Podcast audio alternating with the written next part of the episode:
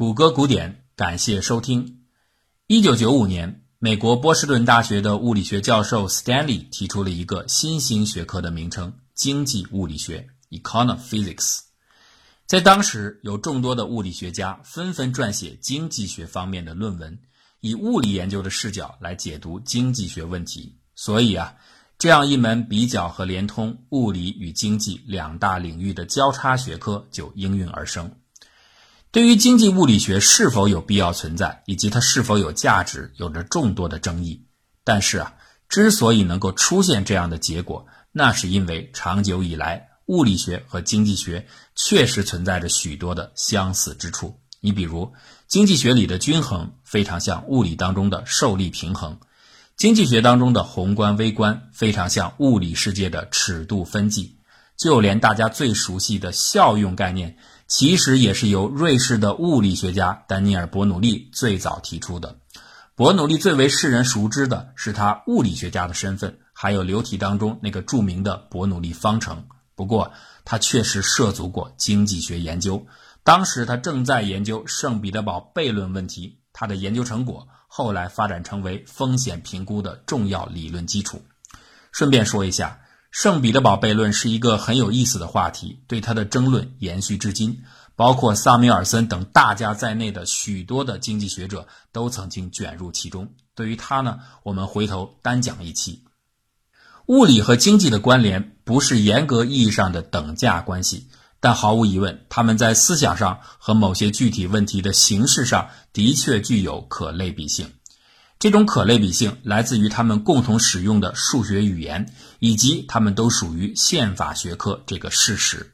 所谓宪法学科，就是以若干条明确而简洁的公理作为基础，能够推演出整个体系所有的复杂的行为。物理学如此。经济学也是如此，至少他们的目标如此。当然了，真实世界的情况往往要复杂的多，所以在构建学科宪法时，通常还需要依赖于一些基本的假设。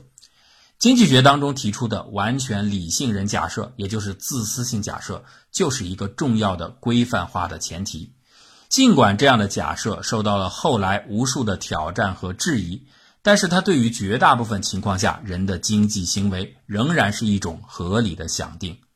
其实更重要的还不是假设与真实情况相符合的百分比有多高，而是假设它就是整个体系得以构建的一个必要的前提。那与理性人假设类似，自由市场有效率也是一条根本性的经济学的假设。所谓有效率，就是任何的市场消息，无论是正面的还是负面的，都会瞬间反映到价格上。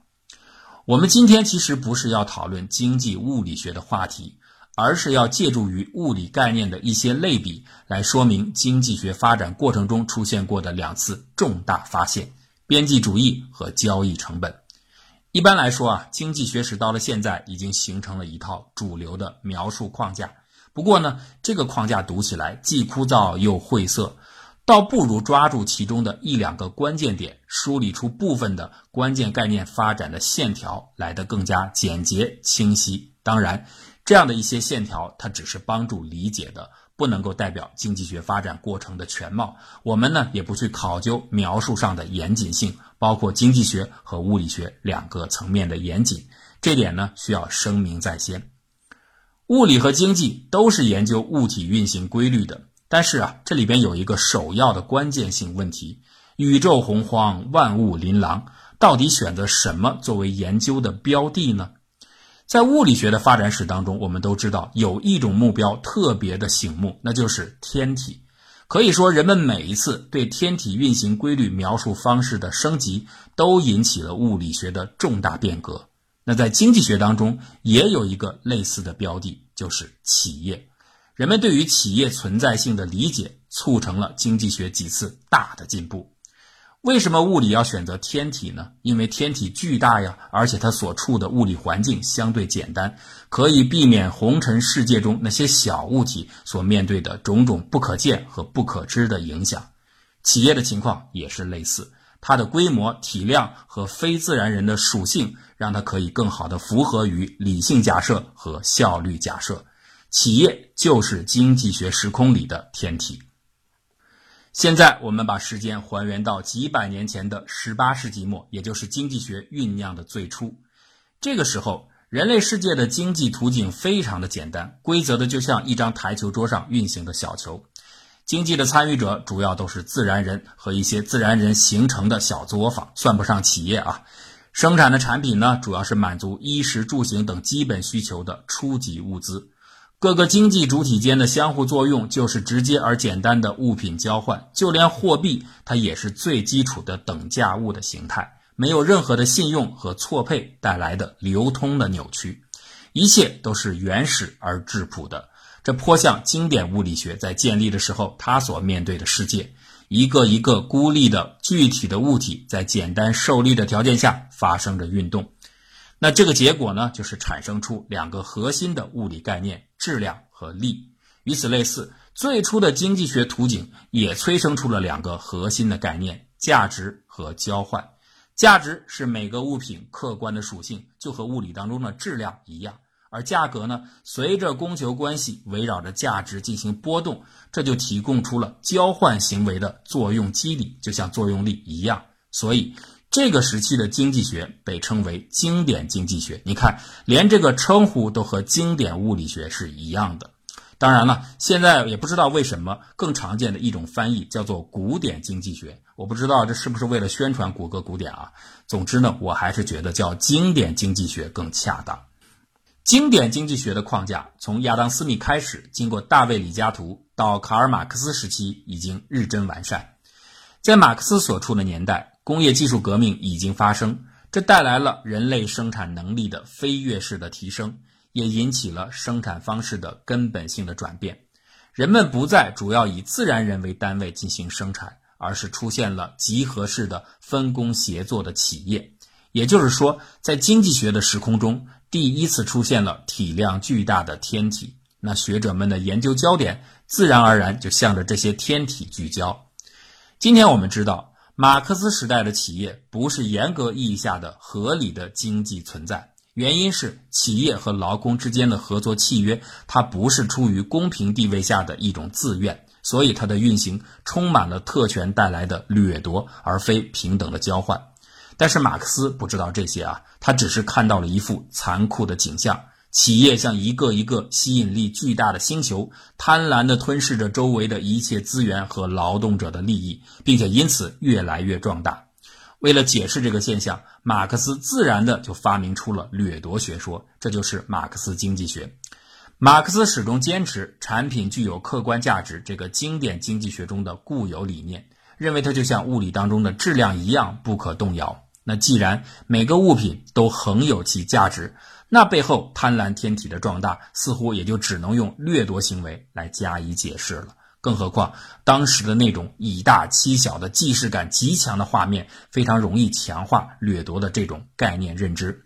所以在这个基础上，马克思似乎找到和揭开了一个惊天的大秘密，一个关于经济学当中那个质量，也就是价值的崭新认识。原来质量是可分的，就像动质量和静质量一样。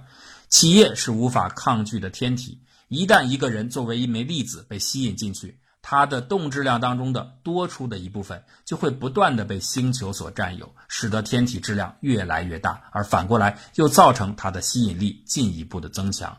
这份被夺走的额外的质量有一个耳熟能详的名称，叫做剩余价值。这就是马克思主义的掠夺学说。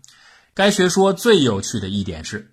马克思等于在无形中为原本没有生命的企业塑造出了一个贪婪的人格，而不是视其为一个客观实体。可是马克思自己本来是一个唯物主义者。当然了，要解释这点似乎也不困难，因为人家马克思原本想揭露的就是资本家，而不是企业。资本家自然就可以有贪婪、自私这些个性了。可问题是。自私的这种属性本来就是经济学成立的前提，劳动者也是自私的。假如两种意志可以自由对抗的话，那么那种恶性扩张的吞噬天体压根就不会存在，而只会有良性的增长。企业呢，也就无需被添加一副虚拟的人格。关键是扭曲的制度让对抗的局面成为不对称，这才引起了种种丑恶的现象。马克思主义政治经济学更多的是在尝试描述剥削的过程，而这个部分本来就不属于经济学的范畴，这就可以解释为什么他的政治经济学主要的遗产在于政治而不在于经济。不过这不要紧，因为在马克思之后不久，在纯粹的经济学领域，重大的变革很快也就到来了。我们仔细分析一下马克思的学说，不难导出一个灾难性的推论，就是企业会无限的扩张下去，因为企业星球的规模越大，吸引力就越强，就会掠夺更多的物质进来。而在真实的经济中，企业生产到达一定的规模时，一定会停止增长，甚至开始萎缩。显然，这样的推论是有问题的。那该怎么处理这个矛盾呢？请大家注意啊，上述的这个正循环和道德是无关的。它并不会因为改善工人工作条件、减少工作时间、降低工作强度而被打破，最多只是减缓循环速度而已。扩张的趋势不会被改变，所以问题的关键不在于有没有剥削，而在于吸引力的这种机制。于是呢，很快就有人提出了解决方案。既然吸引力如果和规模成正比时会造成错误的推论。那就修改这个法则，让吸引力和规模成反比，星球越大，引力越弱。这样一来，你看企业的规模反过来就会抑制企业的增长，问题就能解决。这个方案的思路很清晰，但问题是引力怎么可能变成能够消解呢？这是一个很奇怪的物理规则呀。只要坚持产品存在客观价值，那企业总质量必然随着生产数量的累积而不断增长。所以。要把这条向上的曲线改成向下的曲线，看来就只能修改价值观了。一八七一年，世界经济学史出现了一件意义重大而又非常奇怪的事情：英国的杰文斯、法国的瓦尔拉斯和奥地利的门格尔，这三位分属于不同国家、不同流派的经济学者，在不同的书中、不同的时间点，分别独立地提出了一个惊人相似的概念——边际效用。这个概念直接推翻了经典经济学中最重要的理论基础——客观价值，重新定义了价值的主观性。所以啊，边际效用后来引起了经济学领域的一场真正的革命，就被称作边际革命。那这里非常奇怪的就是，英法德这三个欧洲的老冤家，居然在经济学的发展中殊途同归。这种巧合长期让经济学史的研究者感到困惑和费解。但其实，按照我们此前的解读方式，这就一点都不奇怪了。因为当时除了修改引力项，你没有更好的其他的解决方案。价值具有主观性，人们对于这点是很早就有认知的。同样的烧饼，饥饿的时候吃下去第一个会觉得无比的美味，到了吃第二个的时候就觉得差了点劲，以此类推，越往后，一个烧饼能够带来的幸福感就会逐渐的消退，直到它成为负担。这种幸福感就是经济学当中的效用。对于消费者来说，效用才能体现出物品的价值。由此可见，价值它不应该是客观的、固定的，而是不断变化的。通常来讲呢，效用应该随着消费数量的增加而逐渐减少，这叫做效用递减原理。这也是经济学当中最基本的定理之一。既然效用是一个连续的下降过程，那就有着无穷多的取值啊。那究竟应该取哪里的值才可以代表物品的真正价值呢？答案就是最后的边际处，也就是你愿意吃下去的最后的一个烧饼。此刻它带给你的幸福感就可以定义为烧饼的价值，这就被称作边际价值。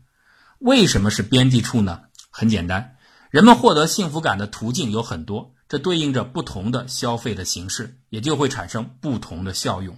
这些不同的效用之间，最后应该相互达到一种平衡，就是平均到每一块钱时，不同消费方式所产生的单位效用应该是相等的。举个例子啊，一个烧饼两块钱，一张机票一千块钱。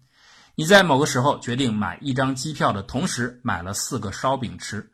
这种选择就一定意味着，在你内心深处的评估机制里，吃下第四个烧饼时，它所带来的幸福感除以价格二，就等于机票带给你的效用除以价格一千。这个均衡如果没能成立的话，比如你吃了四个烧饼，吃完还想吃，你就一定会去买第五个烧饼，因为这个时候烧饼的效用并没有下降到均衡值，所以再吃一个烧饼的话，会带给你更多的幸福感。反过来，如果你此刻觉得这趟旅行带来的体验非常的良好，你就愿意节省下来第五个烧饼的钱，去累计购买第二张机票，因为这个时候机票的效用并没有下降到均衡值。由此啊，我们知道效用是逐渐递减的，它最后会递减到一种均衡的水平，而在均衡的水平下，这个时刻体现出的才是真正的价值。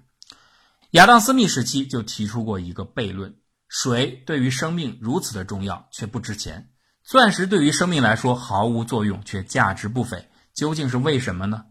这个问题有很多的古典的解释，但是只有用边际效用的理论才能得到最完美的解答。当效用均衡时啊，不同消费方式的单位效用应该是均衡的、相等的。但问题是，不同消费方式的初始效用可是千差万别的。那怎么能够让大家从不同的初始效用共同走向最后的均衡呢？有两种方法，一种是当供应量可以调节时，那就可以让效用递减机制发挥作用，通过增加供应量，把初始效用慢慢的降下来，达到均衡值。还有一种方式是当供应量不能调节时，那就只能调节总价格，让单位价格内的效用趋近均衡值。水就属于前者。它的供应量充足，所以呢，可以采用效用递减的方法，让价格变得很低廉。钻石属于后者，它的数量极度的稀缺，所以每一个产品中都浓缩了大量的社会总效用，只能用一个非常高的价格去平摊降低每个单位的效用。说到效用递减啊，曾经有人抬杠举出这么一个反例，说男性对年轻女性的偏好就永远不会效用递减。我跟你说啊。一楼左边那家也有小保姆，二十岁。你拉倒吧！要真是二十岁，你会舍得介绍给我？你自己都去了。我都五十多了，我喜欢二十岁的。八十多了也喜欢二十岁的。在这个问题上，男人是很专一的。男人在这方面根本不存在效用均衡的时刻。他对女人的渴求永远都是含信带兵、多多益善，不会有人说我这方面的幸福感已经足够了。这个话听起来好像颇有道理，其实完全是错误的。这样的一种多多益善，它是有个潜在的条件的，就是男人拥有的其他物质资源没有被改变。那这个前提下，女性伴侣当然是越多越好了。可是如果照这么说，所有的东西都是多多益善的，反正别的没有影响嘛。实际上。效用均衡是不能够满足这种潜在条件的，可供分配的总资源它一定是有限的，而这个时候，男性即使是对女性伴侣，他的需求也绝不会是多多益善。不信，我们举个例子：假如你手头掌握着一千万现金，此刻除了这些现金，你什么都没有，连衣服都没有。越南新娘的价格现在是一百万。你会多多益善的直接买十个新娘过生活吗？肯定不会啊！你起码得买几件衣服吧，得买辆车吧，得租个房子住吧，得买点吃的吧。我不相信有人居然愿意光着屁股带着十个新娘，饿着肚子到处游街。那你不是别人眼中的土豪，你只是母系社会形态下的一个部落的男奴隶而已嘛。那从边际效应开始，人们陆续还引出了边际成本、边际价格等等许多相关的概念。这些内容组合在一起，就构成了所谓的边际革命。简单的来说，边际革命就是把经济研究的重心从供给端移到了需求端。因为随着科技水平的提高，生产能力它不再是制约经济扩张的主要瓶颈，而需求才是。所以重心就到了需求这一侧。那需求的边际衰减率最终会瓦解掉企业天体巨大的吸引力。使它们达到平衡，而不会无限的扩张下去，这就解决了马克思那个灾难性的推论。但是接下来又有人提出了一个刁钻的问题：既然这些企业最后的吸引力会被瓦解，那么当初他们为何要存在呢？提出这个问题的人叫做罗纳德·克斯。企业为什么会出现？对于这个问题，有着许多的解释。最典型的有两种说法。第一种说法。企业是风险的产物啊，它是不同风险偏好的人自然的结合。那些胆子大、喜欢冒险、愿意承担风险和不测的人，就会成为企业家或者成为一个失败者；而那些厌恶风险的人呢，就会选择就业的形式参与经济活动当中，换取平稳但固定的回报。对于这种说法，科斯完全不认同。风险并不会导致企业的出现，因为保险体系就足以对抗风险了。那第二种说法呢是这样的：企业有助于整合资源，提升分工协作的工作效率，降低产品的边际成本。这样的一个说法更常见，也更容易理解，但同时它也更奇怪。为什么奇怪呢？这就是科斯过于常人的洞察力。他说：“你看啊，按照传统的假说，市场才是最有效率的资源配置方式，成本最低，速度最快。以此来推论。”每个人参与经济活动最有效率的方式是应该直接售卖自己加工后的产品呐，而不是到一个企业当中出租自己的劳动啊。有人可能会说，现在的产品形态都非常的复杂，一个人是完成不了的。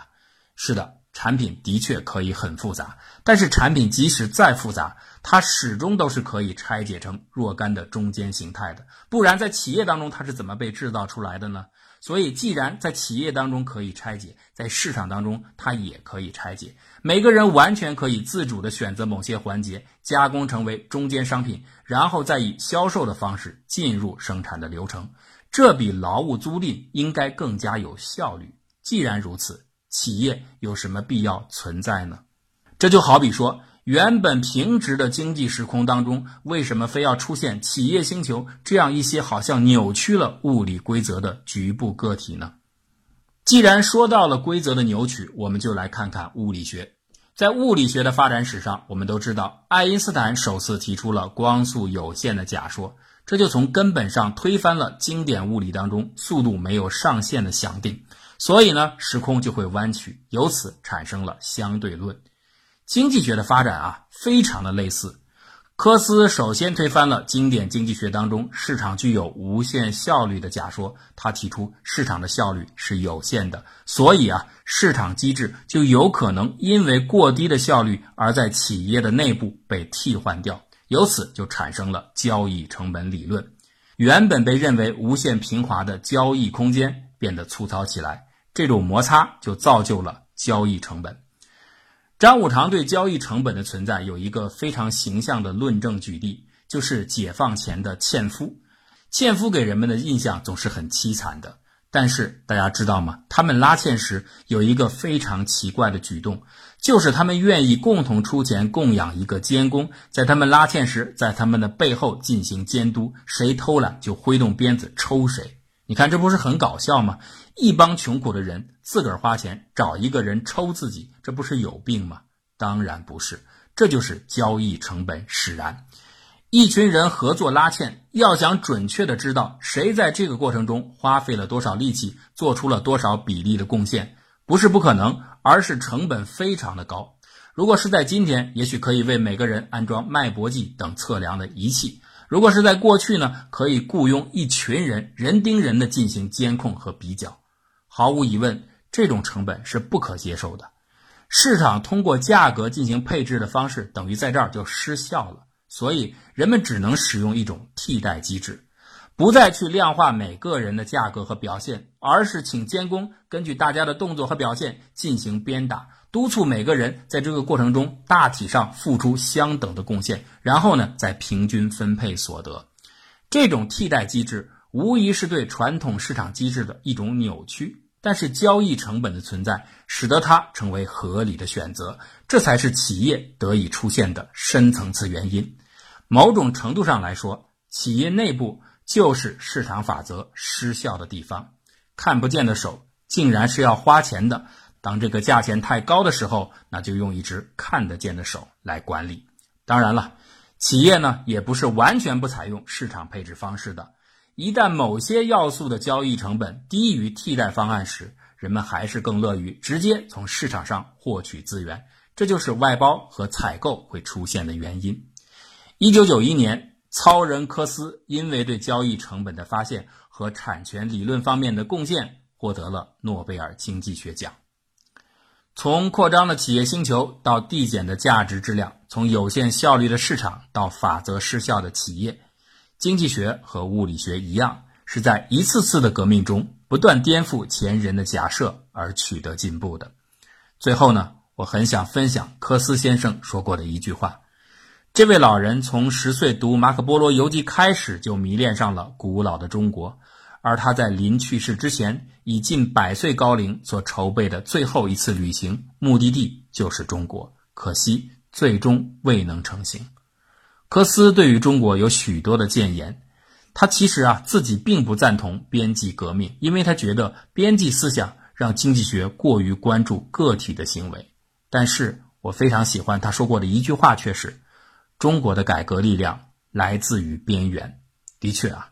真的不存在什么设计师，只要敢于开放，边缘就会带来变革。